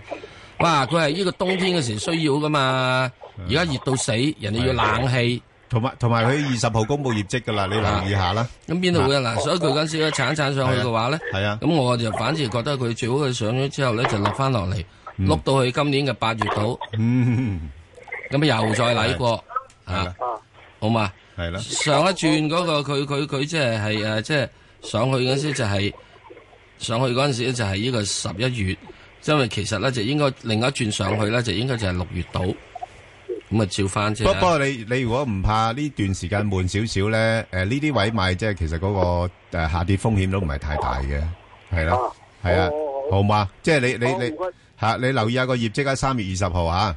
好好 OK，唔使好好，拜拜，好好啦。咁啊，我哋誒要快速啦。咁頭先我同阿石 Sir 都答咗個網上提問咧，就係一個內房股嚟嘅，就係合景泰富啊。咁啊，呢間公司其實都都唔錯嘅。咁啊，大家如果有興趣嘅話咧，就上翻去香港電台公共事務組嘅 Facebook 啊嗰度睇睇，咁同埋留言問你哋嘅心水股票啦。好啦，咁啊，我哋又再誒答呢啲其他嘅提問，就係誒長和啊。我硬係中意問阿石 Sir 呢呢呢呢個呢個股票嘅一號仔長和一號仔點點睇值唔值得買？一號仔，嗯，咁啊，而家點都要俾俾面嘅，即係俾面即係咩咩意思俾啫？面即係但係而家呢九啊八蚊到呢位即係嗯九啊九蚊到可以有得諗嘅，係啊，咁啊上面咪俾佢睇誒一百啊一百零二度啦，係嘛？咁你你好少啫噃，咁你香港地產股有幾多啫？長和啊，石 Sir，我知啊，係咯你都加埋香港地產股，即係佢仲係啊係有嗰份嘢噶嘛，係影響啊係嘛啊。再跟住喺出邊嘅時候，你話歐洲亂唔亂啊？歐洲亂唔亂？咁咁即係啊嗰啲佢嗰啲係好基本嘅基基建啊，啊，冇嗰基啲咁本嘅基嘢建，冇基嗰本啲基建公用咁樣，業務你嚟公用業務喎嗰時，種公係用業穩務穩即使好定定穩穩定嘅噃定、穩穩定定咁係樣啊打橫行啦，台炸彈咯。 OK，係 好咪啊，好啊，得係嘛？好咁佢呢個舊年最高都一零七啫嘛，咁我而家俾你一零都俾面㗎啦。OK，得係咪啊明白明白。好，咁啊，另外一隻咧就係呢個一三二，啊，一，除非佢又派特嘢啊，冇特啊，冇特啊，而家係你唔係知嘅。我知我知。有陣時突然之間會嗱，打你俾你你嘅。你唔好亂講啊！你咁樣又引起人哋嘅憧憬啊！嚇，即即係係到時佢唔可以間間突㗎，實際上佢佢突係有特啊我別即係話俾意你思知一嘅。樣嘢，嗱，即係到到佢有個股東大會噶嘛，佢而家仲未退噶嘛，李生。啊未㗎，佢正式係五月嘅，股東大會嘅時鐘，即係你話宣布起事啊？嗯，你俾唔俾啫？宣布起事派特別股息啊？係啊，係咪啊？啊，都都可以嘅，其係咪實都可以。係啊好，咁啊，大家留意下啦。好，啊亂講嘅咋？係我我唔係我我我我好似知道你有有啲嘢聽到啊。冇好，咁啊，亂石講 Sir，好，咁啊，誒誒，人哋家事嘅嘢。唔係家事啊 好好咁啊！呢個楓葉教育啦，一三一七咁啊，教育股咧就今年我諗都可以多留意嘅。其實都都係一種叫做內需股嚟嘅。咁啊，大家收入多咗啦，咁哇，原來真係而家中國嗰啲中產嘅都有成四億人嚇，咁啊，大家梗係谷下啲仔女讀書讀好啲啦，係咪？咁啊，所以呢一股票咧。都應該有啲誒、呃上升嘅空間，不過就最近升得多咗啦。咁啊，去到十一蚊嗰邊咧，好似諗啊，二周高位咧，誒、好似唔肯再上啦。咁如果係嘅話咧，我就等一等佢，等佢落翻去大概十蚊嗰邊先再考慮啦。咁但係可以多加留意嘅，因為今年都誒仲、會有一啲嘅誒教育公司咧嚟香港上市啦嚇。好，咁另外一隻咧就係誒呢個誒、呃中海油啊，石 Sir 八八三，嗯，誒、冇嘅，佢始終都係屬於呢個係商品股啦。而家係啊，咁啊受影響嘅話咧，就係、即係大家除咗去睇油之外，呢仲有一樣嘢呢排回得多啲喎，之前冚冚聲上翻去十三蚊喎。你淨係睇係啊，有沙地阿拉伯佬只亞美高，佢話都要即係係啊延遲上市係咧，啊就係覺得個油價唔靚嘛。咁啊係，真係有價有有呢排回翻落嚟，之係前就咪係六啊五六啊六，咁而佢家落晾翻成住六佢話十佢蚊，佢唔肯上市就因為佢認為樓價唔有價靚啦。靚冇位平賣。今年啊六月到之後咧，嗯，油價會有一個比較大啲嘅係走勢嘅明顯化嘅。係咁啊，即係最緊要呢牽涉到即係大家產量問題啊。但係佢產油股好似都仲係想浪價喎。佢想浪價啫。哦係啊，但係你美國嗰邊唔知點搞即係咧你美國佬嗰時，你搞伊朗佬。哦係啦，嗯咁而家而家伊朗佬嘅時，咁佢今次你減產成功，因為伊朗佬肯應承嘛。係係。咁你而家你美國又要同伊朗佬反面，嗯咁跟住沙地阿拉伯伯佬又話，如果伊朗佬有核彈，我都要有核彈啊咁樣。啊係啊係啊啱啱琴日公佈咋。係啊係啊，你有我有㗎。啊哇！咁樣呢個喺中東嘅時鐘，你兩個都有核彈，咁我問你，北朝鮮話吓，佢兩個都有核彈啊？啊咁我咁哦唔使點拆啦。咁點解你窒住我唔俾我有核彈啊？係咁啊係啊，係咪啊？大家咩叫有核核不擴散條約啊？大家有先高興咯，嗬。咪係咯，所以你到時呢樣嘢係即係世界，我呢陣時嗯唉咧好麻亂煩咁亂。都亂係好咁啊！咁即係點啊？而家落到呢啲價位係點處理啊？落到呢個價位，咁啊呢個價位嘅話，我覺得你就誒、呃可以考慮嘅，嗯，因為佢最近嘅低位都係十蚊七啫，係，咁咪五毫子搏佢，五毫子搏佢上面望佢十蚊，十一蚊七咯，好，係咪啊？咁你即係啊，我係覺得如果喺十一蚊邊有諗嘅，好啊，咁啊，另外一隻咧就係呢、個誒一一八六啦，咁啊中鐵建啦，咁啊呢啲公司咧啊誒就二十八號至到廿九號會公布業績，咁啊業績都係會係平平穩穩啦嚇，咁又唔會太差。呢個都係估呢估嚟。係啊，估值就低噶啦，佢估值咁低咧，反映到咧即係賺錢難啦。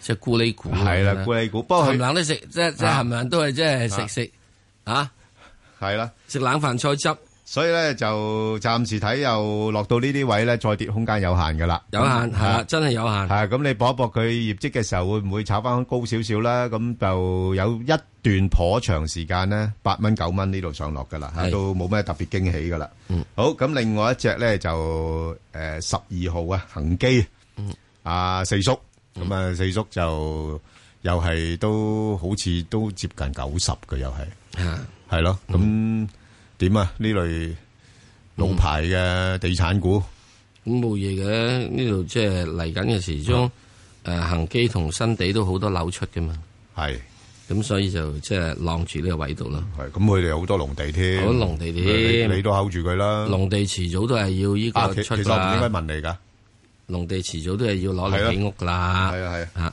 咁所以咧喺而家呢個位度咧，就係即係我覺得，凡係呢啲有跌落嚟嘅話咧，嗯喺有農地龐大農地嘅人咧，都可以諗諗嘅。嗱，誒係啦，嗱誒，我覺得咧就咁啦，就恒基咧其實都冇問題嘅。咁啊，介乎咧五十至到五啊四蚊啦，自己捕捉下啦。暫時56蚊咧啊係啦應該係呢個係啦頂嚟㗎啦係啦，呢啲已都經兩次都係係個頂嚟㗎誒藍籌實力股，大家可以誒捕捉我哋誒炒波幅嘅。嗯，好。咁啊，另外一隻咧就係呢個誒大家好關心㗎啦，就係騰訊啦，下禮拜公佈㗎啦。我頭先都講咗啦，等埋騰訊啫，大市就好。咁啊，七八號啊，點啊，石 Sir？冇啊，誒有幾多水位上啊？仲幾好啊！你博佢時鐘人都話以前講五百噶嘛，後嚟就冇咗人講咗啊嘛。咁點解唔講五百咧？嗯，睇遠啲嘅話，係你仲有啲乜嘢乜嘢乜嘢嘢未上噶嘛？嚇係嘛？好多啊，有音樂啊嗰啲啊咁都好多未樣上嘢未上，仲有好多嘢拆㗎，仲有好多樣嘢拆㗎佢嘛。買嚟拆嘅好多嘢都係。啊，咁啊，然 之後，所以我覺得即係如果佢真係有機會落翻嚟，譬如有機會落翻嚟啊，嗯譬如由於個業績唔係咁理想，係點解唔理想啊？或者業績好誒業績都預期咗理想咧。啊咁如果真係有落翻嚟，譬如話可能喺呢個幾多度？四百五十度法圍咁啊，諗諗佢咯。好啊，OK，好。咁啊，另外咧就呢個中國建材啦。咁啊嗱，中國建材咧就又係二十三號會 Number 誒三三二三二十三號公佈業績。哇，咁啊咁鬼死多啲，三月底公布業績。係啊，石 Sir 呢個高峰期啊所以我咪嚟成日都話㗎。咯，等三月底嗰陣時你買嘢。所以呢排 呢排個市咧唔係咁容易跌翻落去㗎，咪因為個業績圖普遍都係好㗎啊。嗱，你所以好似呢個誒中建材都係啦，已經又係發咗盈起㗎啦。所以咧嗱，呢啲發咗盈起嘅嗰啲，除非佢出嚟嘅真係比盈起仲更加起，如果唔係嘅話咧，我就覺得應該要捕捉咧，係喺個業績公佈之前咧炒上去咧就可以先啊食一食糊先。即係譬如好似誒、呃、暫時睇啦嚇，中建材咧，佢應該好似都係喺翻大概八個七、八個八度誒呃有一個比較明顯呢個阻力嘅。咁嗯呢個咧大家留意住啦。喺業績之前，如果有機會去到八個七、八個八，可以先嚇、啊即係誒獲利，咁然後等佢回翻啲落嚟嘅再考慮啦。好啊，咁另外一隻咧就係、阿、石 Sir 嗰隻積塵板啊，嗯一八八八啊，點睇啊？誒，建滔積塵板呃基本上好嘢嚟嘅，基本上好嘢。嗯啊，誒以前咧，我哋哋嘲笑佢咧，係啊，積積積塵沉啊啊嘛，冇啊，起起翻好耐啦。係啦，咁好啦，已經起咗好係啊耐，咁我哋已經話俾佢知唔再沉啦嘛。係啦，咁原因你點解電子嘅產品多咗用用啊嘛？係啊，啊，咁所以喺呢點嚟講，咁咪繼續上去咯。嗯，咁啊喺呢度嚟講咧，暫時去到即係大致上呢個十六個誒誒誒誒誒二啊，十六個一係有啲阻力噶嗯啦。咁佢應該會又會再可以慢慢調翻落嚟，跟住大致上睇下可唔可以揾好十五蚊到執翻啦。好啊，咁啊，另外一隻咧就係呢個誒匯控啦嚇，咁匯控咧就嗱誒下個禮拜聯儲局議息啦，咁啊九成機會咧就加息噶啦，咁所以咧喺加息環境底下咧，對呢啲嘅國際性銀行咧係應該係有啲正面影響嘅。咁、加上呢排咧就真係喺三七啊六蚊嗰度咧就已經唔想再落啦。咁啊，如果唔想再落嘅話咧，咁當然啦，要幫幫個市啦。尤其三月嘅時候咧，係有個所謂嘅季結嘅因素喺度啊嘛。咁所以我估計咧，三月我反而我唔係幾敢睇得太淡啦。嗯咁誒可能夾一夾上去，咁啊夾到咩位咧？佢又唔會太多噶啦，暫時好明顯阻力都係喺翻八十蚊度。嗯，咁你而家呢啲七十七蚊度買，咁去到八十蚊，咁執咗幾個 percent，咁我覺得亦都唔誒都冇乜所謂啦嚇，咁、都可以考慮嘅。好，咁另外一隻咧就係誒呢個誒、呃新華保險啊，石 Sir 一三三六係喂呢排真係啲保險股碌咗落嚟嘅喎，一三三 六喎，係啊，咁都話俾你知，你係啊要讓嚟俾銀行。係啊真係哇真係慘啊！咁唔係慘啊，咁嚇，即係曾經風光。哦，即係即係大陸唔準永遠風光㗎。唔係唔準永遠風光，大家兄弟要互幫。 哦，即係有利就共享，係啦，有禍就你當，又唔係， 又唔係啊使你當，即唔使你係當總之係有錢嗰個當，哦咁樣樣，哦窮嗰個就唔使當。哦咁樣㗎，咁公平㗎呢個世界。咩叫共產黨啫？哦，咁哦哦，係咪啊？係，明啊，仲有五秒。啊， 咁所以即係咪咪咪睇咯，即係呢樣嘢使等嘅政策噏咩？好。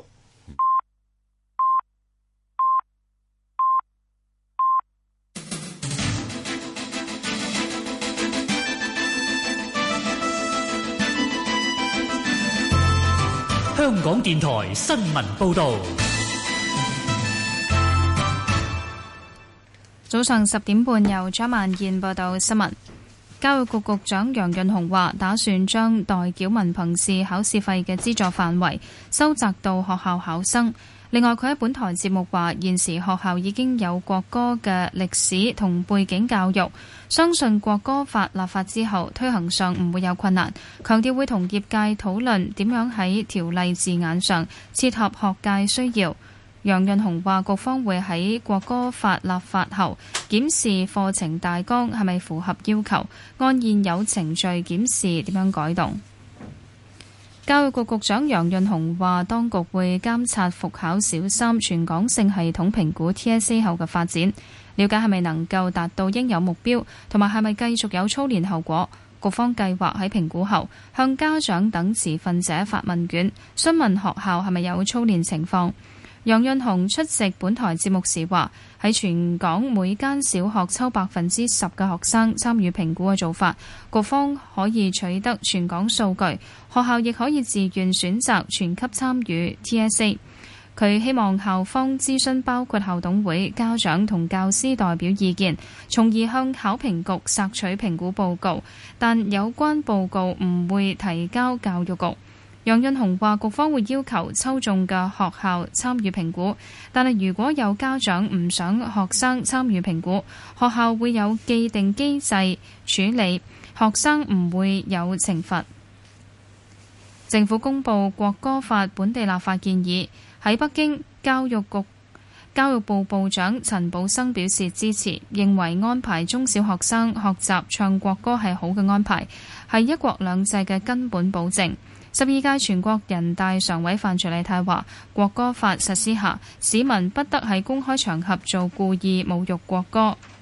佢認為公開場合係指網上等大家都能夠睇到嘅場合，家中嘅行為屬於私人，法庭亦要證明行為屬故意先會入罪。認為一般人無需擔心，但係若果立法之後仍然故意喺公開場合諷刺同侮辱國歌，只要自己小心。全國人大朝早召開全體會議，以二千九百六十六票贊成、兩票反對、兩票棄權，通過國務院機構改革方案。改革之後，國務院部門將由二十五個改為二十六個，除咗取消監察部，將原有職務聘入新成立嘅國家監察委員會之外，又會增加退役軍人事務部及應急管理部，部分部門亦會吸納更多職能。台灣政壇出現 Me Too 行 Me Too 運動，傳媒工作者周玉蔻話：蔡英文政府內閣一名成員多年前曾經對佢性騷擾。周玉蔻話：案發時呢名官員喺時任陳水扁總統嘅政府工作，佢話曾經投訴但未獲受理。蔡英文出任總統之後，呢名男子加入政府內閣。另外，民進黨婦女部主任蔡婉芬表示，曾經有要員要求佢一齊浸溫泉，被佢拒絕。較早前，多名立法院女助理話曾經受到一名男助理性騷擾。天氣方面，本港今日多雲有一兩陣微雨，天氣較涼，吹清勁偏東風，離岸及高地吹強風。展望未來一兩日，部分時間有陽光。下星期二有雷雨，氣温顯著下降。強烈季候風信號生效，而家氣温十九度，相對濕度百分之八十五。香港電台新聞簡報完畢。交通消息直擊報道。小瑩呢，首先講中壞車啦，咁就係喺龍翔道去荃灣方向近獅隧口嘅中線呢，有架壞車阻路噶，一帶係擠塞，而家龍尾呢，排到過去鑽石山港鐵站。咁就係龍翔道去荃灣近住獅隧口嘅中線有壞車阻路，而家龍尾呢，排到過去鑽石山港鐵站。較早前呢，告士打道去中環方向近波斯富街慢線嘅壞車呢就拖走咗啦。不過呢，一帶都係非常擠塞㗎，而家龍尾排到過去東區走廊近太古城。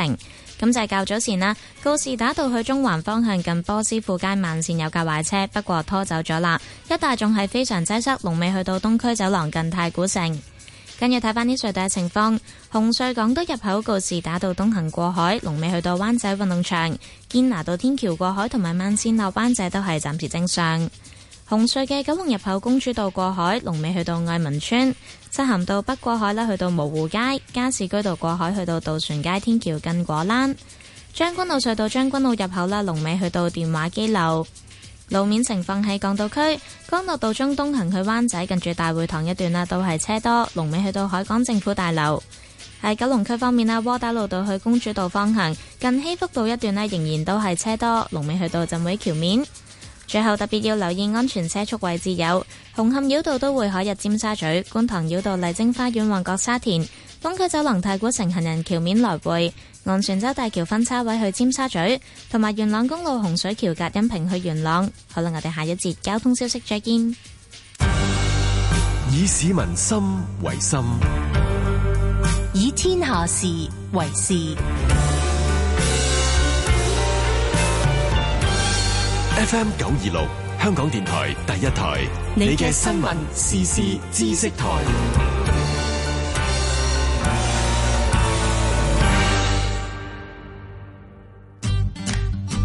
私營骨灰安置所發牌委員會已經開始接受私營骨灰龕牌照、豁免書同暫免法律責任書嘅申請。營辦人如果以折算前骨灰安置所資格申請，須於二零一八年三月廿九號或之前提交。申請人可以喺 rpc.gov.hk 下載申請指引同表格。查詢可致電二八九二二七三一。市民千祈咪喺無牌骨灰龕買龕位啊！報咗名啦！全港兒童故事演講比賽嘅冠軍，今次必定手到拿來啦！記得 mark 低比賽日子同埋時間，嚟緊星期日咧就係初賽啦嘛！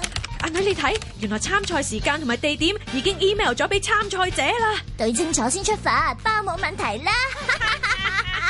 準備好未啊女？誒未吓？誒，我想練多幾次先啦。全港兒童故事演講比賽二零一八，香港電台、香港小童群益會合辦。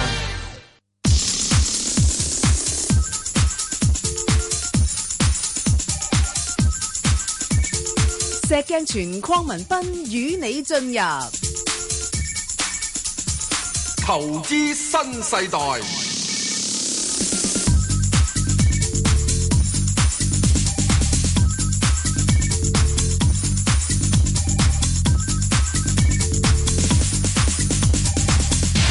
好，誒，翻嚟就講外匯啦。咁啊，請嚟呢個花旗私人銀行亞太區投資策略師張敏華小姐啦。啊，Catherine。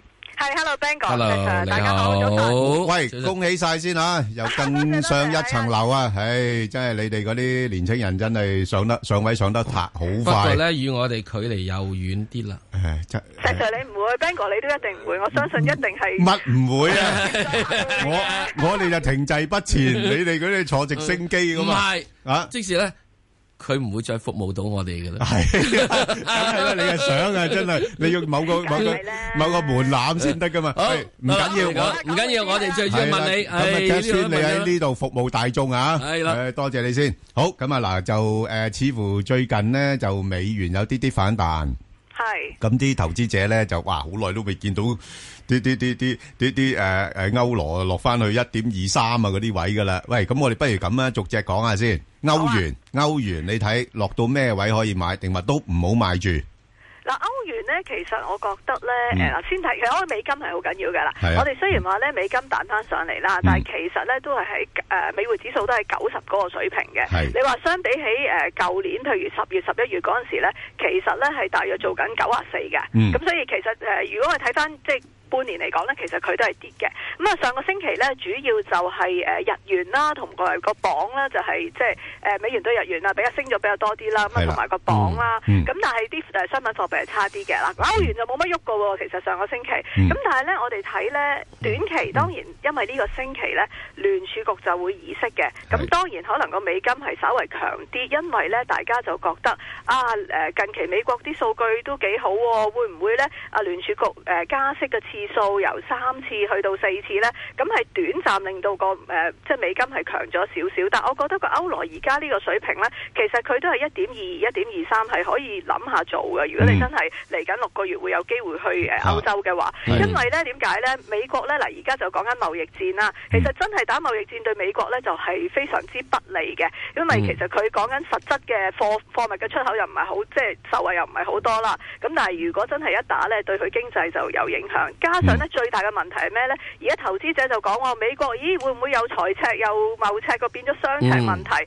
長遠咧都係我覺得係不利嗰個美元嘅。嗯嗯咁所以咧歐元方面咧，其實我哋係睇得幾好嘅。我哋覺得咧零至三同埋六至十二個月咧，有機會上翻一點二五至到一點二八嘅。所以如果誒、呃大家覺得啊見嗯到一點二二附近嘅水平咧，其實都幾值得咧，可以大家留意吸納嘅。歐洲央行咧慢慢都會開始收水噶啦，呢、個因素其實未反映喺個歐元身上嘅。 OK，即係歐元都係相對穩健嘅一隻，越啱位就買啦如。果係啊，如果其嗯實根本上，如果美金即係再弱落去，譬如我哋落翻去八十八、八十九咧，應該歐元係會升得最多嘅。 OK，好，咁啊，另外英鎊係咪有咁嘅情況呢？啊，英鎊咧就佢有少少尷尬嘅，咁嗯啊，英鎊因為而家咧就開始講緊嗰個即係誒呃脱歐方面大家分手嘅安排係點啦。咁、我哋睇到咧誒英鎊方面咧，佢長遠係會上升嘅，咁但係而家咧誒一個叫做即係誒愛爾蘭條約誒嗰、個即係邊境方面點樣安排咧，仲係未有一個定案啦。咁所以英鎊方面咧就成為佢一個即係都幾大嘅隱憂嘅。咁但係咧，我哋相信啦，關於即係譬如脱歐方面嘅影響咧，部分都反映咗喺隻貨幣嗰度㗎啦。嗯咁所以反而我哋對英鎊咧就唔係話誒覺得佢係真係好差。如果嗯你話真係從即係貿易啊或者方面去分析講英鎊嘅合理價值係幾多咧，其實而家佢應該係低水咗好多嘅。咁、嗯你諗下誒誒，我哋講緊即係誒脱歐之前英鎊一點四五嘅係喎，而家呢排咧成日喺一點三九附近咧就喺度誒試下試下去唔睇翻一點四零。如果真係衝破咗之後咧，咁可能誒、呃我覺得上面都係有啲空間嘅。咁但係當然啦，最不明朗因素就係人方面或者究竟傾唔傾得成啦。嗯呢、個星期會有新嘅消息㗎，因為喺誒歐盟峰會咧應該會傾下呢個問題㗎。 OK，咁大概咩範圍上落呢？短期。我諗誒個榜啊，即係如果大家誒有興趣可以留意翻，咪如果真係落翻一點三八附近都可以買下嘅。咁上面我哋睇起碼一點四二至一點四五㗎。 OK，咁即係，誒，後低位買啦，又係。後低位後低吸納啦，係好，啊。後低吸納。好啦，嗱，而家有啲呢都跌到幾低下㗎啦，咁係時候吸納未呢？就啲商品貨幣啦，譬如好似先講隻澳元先啦，落到去成0.77咁滯啦，仲有冇空間跌呢？好奇怪啊！嗯嗬，即係我哋見到咧係近期咧，誒、如果講緊過去五日咧，幾隻商品貨幣咧都係跌嘅，係咯啊紐紙啦、啊澳洲紙啦、加紙啦，嗯咁嗱、其實咁多隻入邊咧，我最覺得誒、可能冇乜。誒，我哋叫冇乜着數嘅咧，係隻澳洲紙嘅。係澳洲紙啊咧應該係七十七、七十八嘅啫。點解啊咧？嗱，因為澳洲咧就係當然之前成日講高息貨幣啦，佢嗯商品佢出口主要係三款嘅，一款咧就係鐵礦石，嗯一款咧就係誒煤，一貨一款咧就係即係天然氣相關嘅。咁三款入邊咧得。誒、天然氣價格係持續升嘅啫，我哋見到個誒、呃鐵礦石嘅價格啦，同埋個煤價都係跌嘅。咁呢個反映到嗯即係環球經濟轉型啊，由以係往即係好多誒、即係重工業啊、製造業用好多啊燒好多煤啊、嗯鐵礦石咧改變咗，咁所以咧、澳洲咧其實你最近睇到咧佢同即係呢啲商品嘅價格下跌咧，都拖累咗只澳元嘅表現嘅。咁所以我哋覺得即係澳洲指可能都係即係譬如七十七啊、七十八啊咁樣，就美元弱勢咧，可能佢嗰個相對受惠咧就冇頭先我哋講譬如歐元啊或者英鎊咧咁犀利啦。咁大家可以留意翻區間啦，如果去翻譬如七十六、七十七，你咪買下咯。咁啊八一到就好沽噶啦。 OK，即係你澳洲紙你反而係比較審慎啲嘅。我覺得嗱，除非大家見到個鐵鐵礦石嗯同埋嗰個煤價升翻啦，咁如否則個經濟非常之好啦。咁好啊，咁，呃，紐西蘭幾就-難喎，打打呢個係啦，貿易戰喎。係咯，係咯。你見到佢咦，真係七十七、七十八平均嗱啊， 所以咪就係呢幾日咧，呢幾日入邊咧就即係吓落得勁啲咯，係因咯為你你呢度上個禮拜打完之後，大家翻去啊啊睇睇本簿，哇有咩單啊？喂，咁-咁奶類嗰啲好唔好啲啊？紐西蘭嗰啲。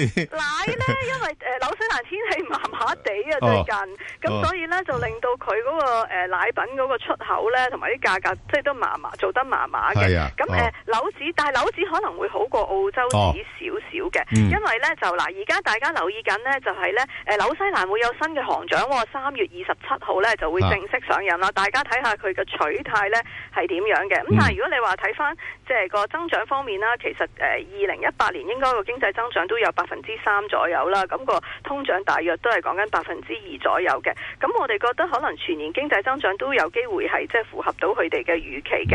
咁亦、都見到呢，關於呢、一個即係譬如誒誒、呃數據方面啦，慢慢持續呢都係有向好嘅。咁我哋覺得個誒樓指方面啦，大家就誒、呃可以留意下啦。其實近期個樓指呢，就之前有提過比較弱啲啦，咁但係誒、呃我哋覺得幾隻商品貨幣入邊呢，可能真係隻樓指可能會誒、呃好過隻澳洲指啦，甚至好過佢隻加指嘅。樓指我哋睇七十三至七十五附近嘅水平嘅。Ờ, 哦，落到咩位可以買呢？嗱，咁樓指咧，大家可以睇翻即係最近嗰個走勢啦。其實佢誒、呃大部分時間咧，我哋見到咧，佢喺七十二咧，嗱幾次嘅、嗯幾次，譬如誒呃二月底啦、二月初啦，嗯幾次嗰個低位咧都係喺七十二點一呃誒一百美仙附近嘅。係咁所以大家其實而家都差唔多噶啦，都好近噶啦，哦，OK 應該差唔多呢啲位咧係嗯係可以誒、呃吸納翻佢上望翻去翻七十三至到七十四附近嘅水平 OK，啦。即係-即係商品貨-貨幣裏邊呢，你就比較偏好就紐紙啦。好啲啦，其他好啲，嗰啲、嗯其他啲商品唔得啊嘛。喂，咁但係加紙跌咗好多咯喎。哇！家子就犀利係啦咯，咁家子點搞啊嗱，家子咧其實最近啲經濟數據就麻麻地嘅，係連咯嗰個咧誒房屋銷售都差啲嘅。啊嗯咁加上咧就誒、呃、見到我哋見到加拿大方面啦，好似暗示咧嚟緊都未必話即係會好誒好有興趣快啲加息，所以咧呢、呢個因素咧令到嗰、個誒家子咧就即係誒一下子咧就變得誒誒、呃即係比較弱啲，但係可能咧短期又真係已經有好多負面因素嗯係咯呃喺入邊，包括就係啊誒北美貿易談判呢一個係啊係即啊係負面因素，應該都喺入邊噶啦。所以咧，嗯誒呃加指方面咧，我哋覺得嚟緊咧，大家可以留意翻咧，其實佢應該大部分時間咧可以誒、呃留意翻，譬如誒、呃、舉個例啦，喺即係一點誒二八附近咧，有有機會翻翻落去嘅。係我覺得即係一點三零就比較即係可能即係有少少誒、呃我哋叫擔心過龍都唔出奇嘅。 OK，好，咁啊，日元呢，都係仲係偏強喎。嗱，日元強咧，我諗有幾個原因嗯啦，即係誒、呃之前大家係一個避險嘅原因啦。另外咧，日元強咧，其實即係都同咧過往咧都有好多嘅即係誒、呃美元對日元嘅長倉喺度㗎，咁、嗯即係睇好嘅盤啦。咁而家慢慢消化緊咧，所以你見到咧誒佢誒開始咧見到個日元咧係比較誒、呃即係強翻啲，但係又咁、喎，去到一零五附近咧，佢又唔再即係係再強落去咯喎。啊咁因為我諗睇到即係誒呃日本方面啦，其實佢經常帳咧係有盈餘嘅，咁、但係咧就誒、呃同時間我哋咧睇到佢嗰、個即係誒，但係都有少少資金流出嘅情況啦。咁誒、呃所以咧我諗呃誒日元方面咧，大家誒、呃日元好難估啦，咁但係可能大家即係最近都係可以留意翻啦，喺誒日元方面嗰、個誒價格啦，大約嗯我哋睇咧誒先睇一零八先啦，咁係一零三至一零八呢個區間嗰度做嘢嘅。à, OK，咁啊，金呢？金，呃，係咪仲有機會再升呢？為近期係嗰個地緣政治嘅風險啦，加上個美金係比較弱啲啦，誒、所以個金就比較誒、見到係走勢比較強啲。咁、啊，去翻即係而家誒啱啱星期五收市咧，就係、每安士一千三百一十四蚊美金左右啦。咁你睇到個區間都幾明顯嘅。其實如果想入金咧，而家可以諗下嘅。上望即係，但係都唔係好去得多咯。上幾次都係一三五零至到一三六零嘅，真係值得抵買嘅水平咧，就係之前咧我哋見到舊年十二月嗰個低位一千二百四十蚊美金啦。哇，嗰 À. 個啊難啲啦。好啦，咁我哋等下先啦。係啦，等下先啦。 OK，唔該 Ờ. 晒 Catherine，唔該，唔該，拜。投資新世代，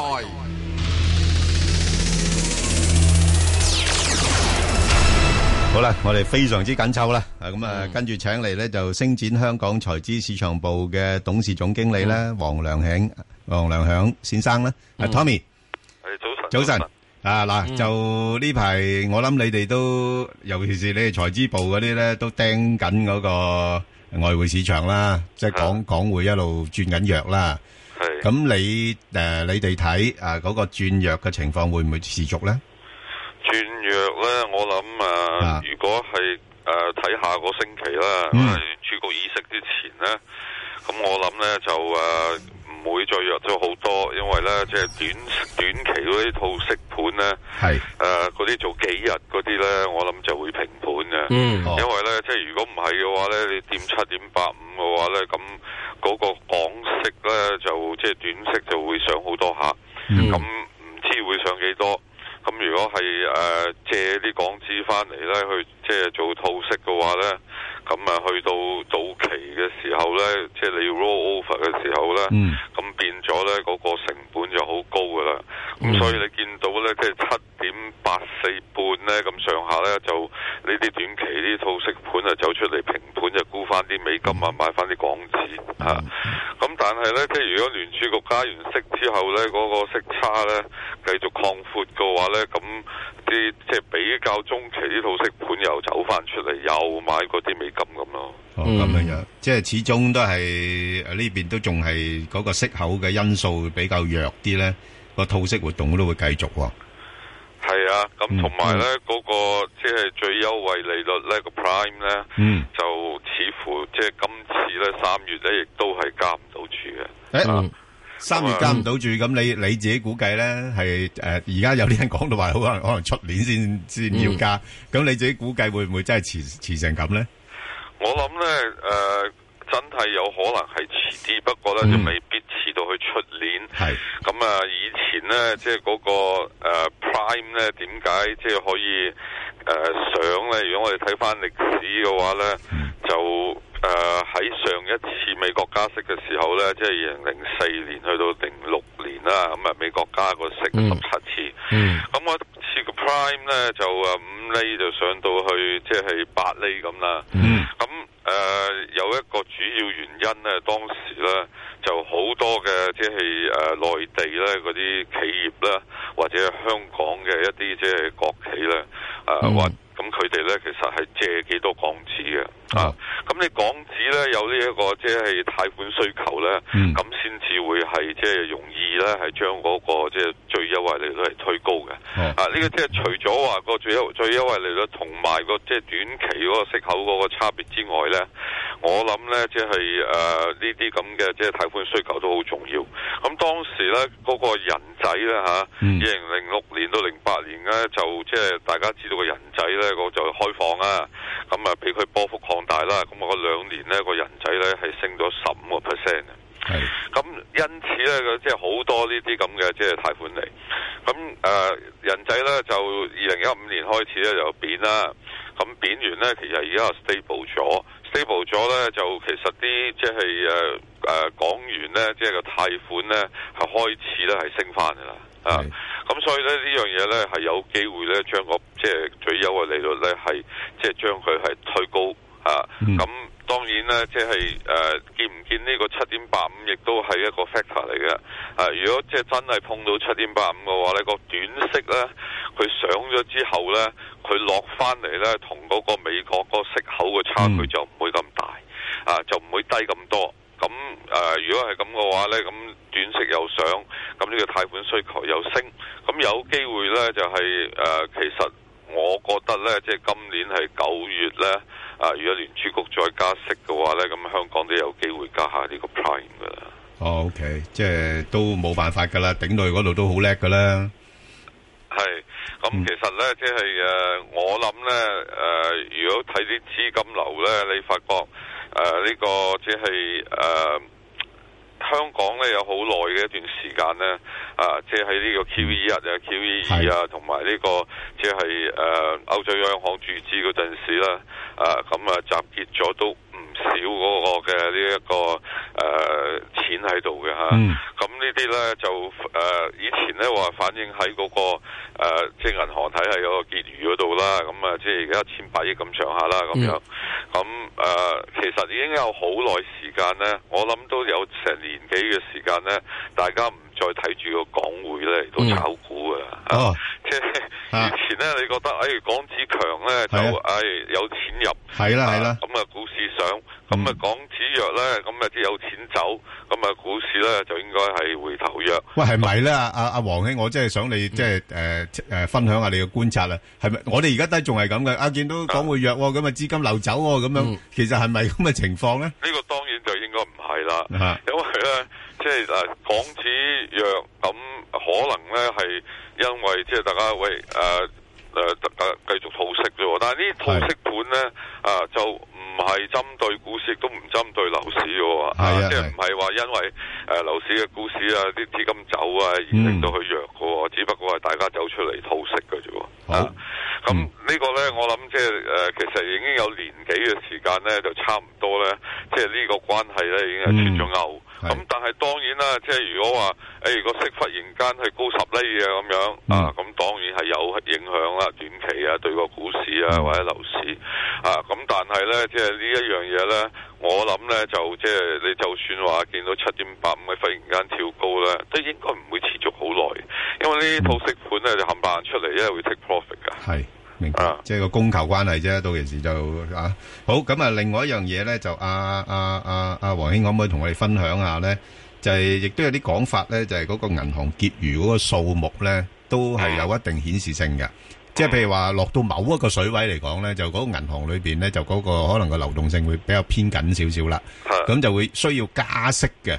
咁你嘅觀察嚟講，大概咧，即係即係粗粗略略咁估咧。係啊。但係大概去到乜嘢位，我哋要留心一下咧？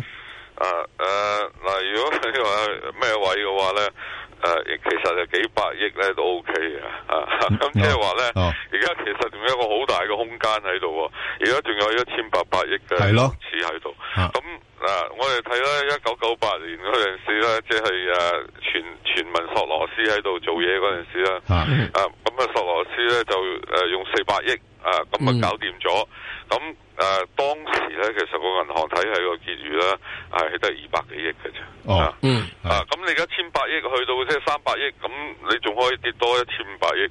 換句話講咧，即係如果係即係金管局咧，每次出嚟收四百億嘅話咧，佢仲可以收多四次。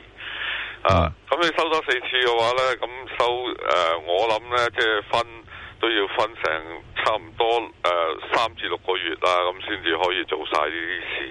啊，咁你話哦係啊，誒、如果係誒佔七點八五，佢一縮啊，可以縮得好快。嗯，咁誒、啊我但係呢啲錢係縮咗入去誒、呃金管局嘅口袋裏邊喎。啊，而唔係即係真正係離開咗香港啊。啊，咁如果你話真係縮咗入金管局個口袋裏邊，佢隨時可以翻出嚟注資嘅。係。啊。即係嗰、個嗰個可調節性咧，其實都仲係好高嘅。其實好高㗎，係咯因為咧，即係你誒七點七點八五個息上咗，而令到嗰個嗯港匯誒、呃因為息高而吸引誒、呃大家翻嗯嚟買港紙啊，咁、買完之後咁個港紙去上翻嘅時候，咁個屋咪可以翻翻出嚟注資咯、嗯啊，所以呢、個呢、個其實個即係伸縮性大嘅。喂，咁我係真係我係真係唔明白阿阿阿陳總咧，最近點解喺喺嗰個文章裏邊咧表表現到好似好淡定咁樣樣，即係冇咩太多問題嘅。咁你你自己本人有冇乜嘢特別嘅，即係誒誒或者有啲誒、呃、風險嘅考慮，會提醒下我哋呢啲一般嘅股民咧？我諗咧，誒、啲 IPO 就小心啲咯，因為嗰、個、呃成本咧，即係個資啊金成本咧，可能忽然間即係會跳高嘅嚇、因為借錢嘅話咧，你即係七日一個誒、呃七日十四日咧，你忽然間啊發覺咧，咦點解而家咁貴嘅咁樣啊？咁可能少咗啊一啲即係誒呢個咁嘅熱潮咯嚇、啊即係 IPO 熱潮啊啊！哦，咁咁短期嘅話咧，即係誒、呃其實咧嗰、個、呃、股市咧，同埋嗰個、呃、港匯咧，啊、其實即係係雞定係雞蛋先咧，邊個行先咧？其實呢個亦都好難講嘅啊。咁即係但係咧，即係去到七點八五嗰個人人心咧，即係不免咧就有少少即係虛怯，咁啊咁啊，又可能有一兩日嘅時間咧，就會即係大家會係誒、呃、見到一個誒、呃波幅比較大咯啊。咁但係整體我覺得誒、呃香港個股市咧，其實咧仲係即係健康嘅嚇。啊，即係嗰、個誒嗰、個嘅 leverage 咧，嗰、個嘅即係槓桿咧，啊而家都唔係話用得咁高嘅。嗯，好。咁嗱，第一你咧頭先你提到咧，即係話誒提防嗰個資金成本上漲，即係尤其是嗰、個譬如有時誒、呃因為港港匯比較弱嘅時候咧，可能個拆息市場會比較緊嘅。咁嗰個拆息有時都會影響咗部分嘅借貸活動噶嘛。係係咁呢呢方面誒擔唔擔心咧？拆息咧就誒、呃嗯呢個咧誒、呃我我我我哋即係其實咧都嗯誒、呃、見過咧話，即係拆息忽然間係 誒抽高啊咁樣。嗯舊年咧十二月嘅時候咧嚇，咁、一個月嗰啲拆息咧就抽到抽到好高啊，嗯抽到去一厘一幾。嗯咁啊之後啊跌翻落嚟，而家零點七都試過，即係見過零點七以下。誒、我諗咧，即係誒、金管局咧嗰、個、呃即係調節性咧嗰、個注資咧，其實係可以好快下。嗯因為咧，即係嗰個外匯儲備咧，嗰、個量咧，事實上真係好高。嗯啊，而家四千四百幾億，呢個咧同埋即係之前咧，譬如話以前誒、呃金融風暴啊，九八年啊，或者零八年啊，都多好多嘅。以前咧，即係九八年嗰陣時得六百幾億。 OK，咁就係相對比較暫時穩定啲。